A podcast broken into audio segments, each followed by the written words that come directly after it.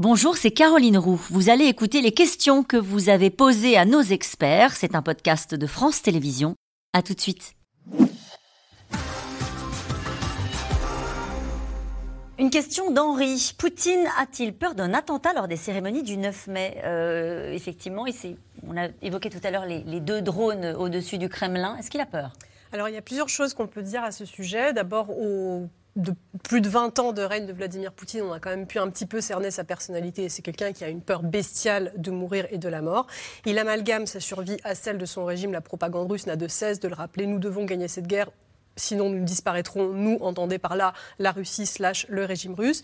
Euh, on l'a vu avec ses enquêtes sur son bunker dans la montagne, dans cette résidence complètement euh, démesurée au sud de la Russie, cette enquête publiée par Alexei Navalny. On l'a vu avec d'autres enquêtes publiées par des journalistes qui ont démontré qu'il se déplaçait toujours avec une horde de médecins. Donc c'est quelqu'un qui effectivement a très très peur euh, de la mort. Maintenant, sa peur de mourir aujourd'hui immédiate doit être corrélaire au fait de savoir si cet attentat au drone était un vrai attentat ou ce que l'on appelle un false flag, à savoir est-ce que réellement euh, des drones sont venus attaquer euh, le Kremlin, euh, comme le prétend la version officielle russe qui accuse, qui accuse tantôt le régime nazi de Kiev, tantôt Washington d'avoir voulu éliminer le chef de l'État russe, ou bien est-ce que c'était finalement une mise en scène, et ce n'est absolument pas à exclure des Russes dans tout ce qu'ils font en termes de propagande pour aussi.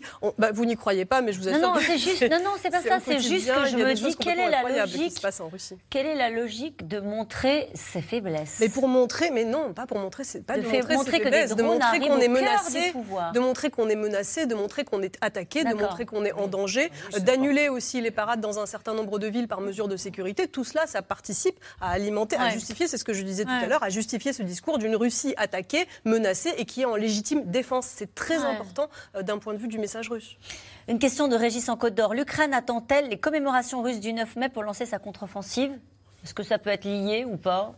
Bon, non Non, mais c'est pas impossible qu'il fasse euh, une action un peu euh, déterminante, spectaculaire, pour montrer que, les gars, vous faites le 9 mai, mais nous, on est là. Et, euh, mais, mais, par contre, je pense que ce ne serait pas une bonne idée de le faire à Moscou, parce que ça justifierait en fait des ripostes peut-être disproportionnées en disant, voyez, voyez, on est attaqué. et, on revient sur le changement de discours de Poutine depuis, depuis un an. Poutine a-t-il vraiment besoin de l'aide de la ministre Wagner?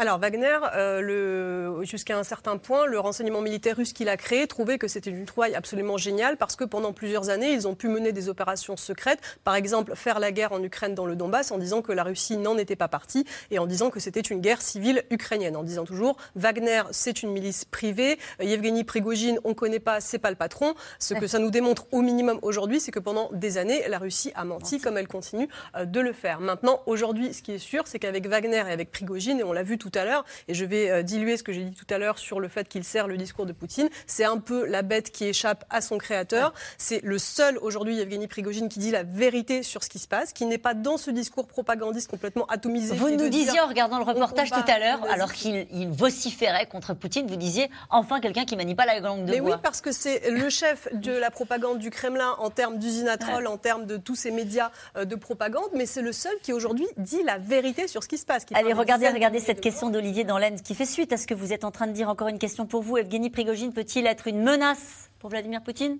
Bah, Simplement parce que c'est le seul qui dit la vérité. Donc il faut juste pas qu'il en dise trop. C'était l'objet du rappel de Ramzan Kadyrov parce que euh, déjà il dit beaucoup plus que ce que le régime russe ne veut en, laisser entendre, par exemple les dizaines de milliers de morts, euh, etc.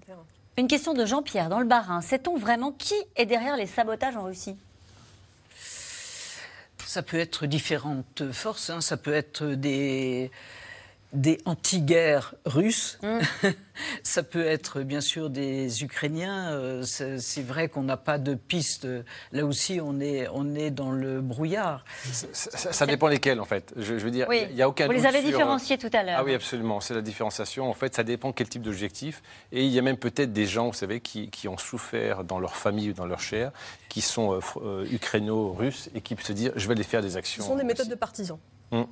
En tout cas, les attentats contre les personnalités aujourd'hui, ce sont purement des méthodes partisanes. Cette guerre en Ukraine est-elle en train de se déporter sur le territoire russe, Pierre Arroche bah, de toute façon, euh, d'abord, si on prend le territoire russe tel qu'il est défini par les Russes, bah, il est déjà, il est déjà essentiellement sur le territoire russe. Et puis, il y a toujours eu, depuis le début, des actions. Alors, pas massive dans le sens on essaye de faire une, invasion du territoire russe, mais il y a toujours eu des attaques sur des cibles logistiques sur le territoire russe. Donc ça, c'est pas fondamentalement nouveau. On n'entend nulle part parler de cessez-le-feu, de pourparler, de paix, ni de négociations équitables pour les deux camps. Pourquoi? Parce que là aussi, on, est dans l'attente de, cette offensive. Je pense que cette offensive, c'est pas simplement les résultats qu'elle va avoir, c'est l'information qu'elle nous donne. on sait que les Russes sont pas capables aujourd'hui d'avoir beaucoup plus que ce qu'ils ont pris. Sur les Ukrainiens, il y a encore un doute. Mhm. quelle est leur force réelle? Une fois qu'on aura une, stabilisation de l'information, peut-être qu'on euh, pourra euh, envisager ce genre de choses.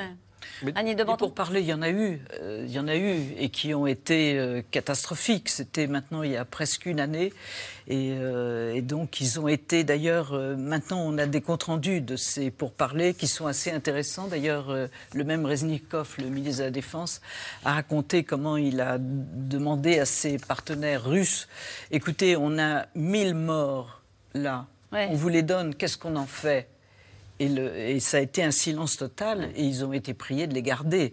Donc on est là aussi dans, une, dans un marasme moral, je dirais, qui est incroyable. Et la dernière chose que je voulais rajouter pour ce qui concernait les commémorations du 9 mai, c'est vrai qu'on voit Prigogine avec tous ces cercueils. Je veux dire, ces cercueils vont arriver en Russie, plus tous ceux qui seront portés disparus ad vitam aeternam, si on peut dire comme ça. Et donc euh, là, on est dans un moment aussi euh, à la fois crucial et, tragique. Et, on n'attend plus la mobilisation générale aussi qu'on évoquait pour la Russie à un moment donné Alors, ils ont passé une loi en cette, en cette faveur, donc c'est tout à fait possible que ça arrive, puisque dès qu'on vous envoie une notification de mobilisation maintenant par voie électronique, vous ne pouvez plus sortir du pays. Mm. Donc ça, c'est quelque chose qui est, euh, qui est dans les airs. Par contre, par rapport aux morts et aux cercueils, euh, c'est encore sous-estimer euh, l'état de réalité parallèle dans laquelle vivent les Russes, parce que dans des villages russes où il y a eu quelques centaines de combattants, souvent ils disaient plus ils avaient de morts et plus ils voulaient aller les venger contre les nazis qui les assassinaient. Donc encore une fois, c'est vraiment, c'est tellement une réalité à l'envers. La proposition de paix de la Chine est-elle totalement enterrée? C'était pas une proposition de paix. Ils ont donné une, une position sur euh, ce que leur, position à eux en disant il faudrait qu'il y ait une paix. Mais il n'y a pas eu de précision sur ce, que, sur ce que serait un plan de paix. Et le porte-parole du, ministre, euh, du ministère chinois des Affaires étrangères euh, euh, invite les Européens à ne pas s'engager dans la mauvaise voie. Pourquoi il dit ça? Parce que l'Europe a prévu d'ores et déjà de sanctionner les entreprises chinoises qui soutiennent l'effort de guerre russe. C'est important c'est ce, que, ce, que, ce, qui est dit là parce que depuis le début, on se dit est-ce que les Chinois vont venir en aide militairement euh, aux Certains disaient ils ne le font pas en direct, mais ils donnent peut-être parfois des éléments qui peuvent servir à faire des, armes.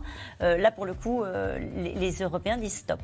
Oui, mais je, crois qu'on n'a pas démontré, si vous voulez, euh, un, réel, euh, un réel support euh, militaire. La, seule chose qui, est effectivement sûre, c'est que des, deux côtés, ils utilisent des drones de fabrication chinoise. Ça, c'est clair. Merci à vous tous. C'est la fin de cette émission qui sera rediffusée ce soir à 23h55. Nous, on se retrouve demain dès 17h30 pour un nouveau C'est dans l'air. N'oubliez pas que vous pouvez nous retrouver quand vous le souhaitez en replay et en podcast. Belle soirée.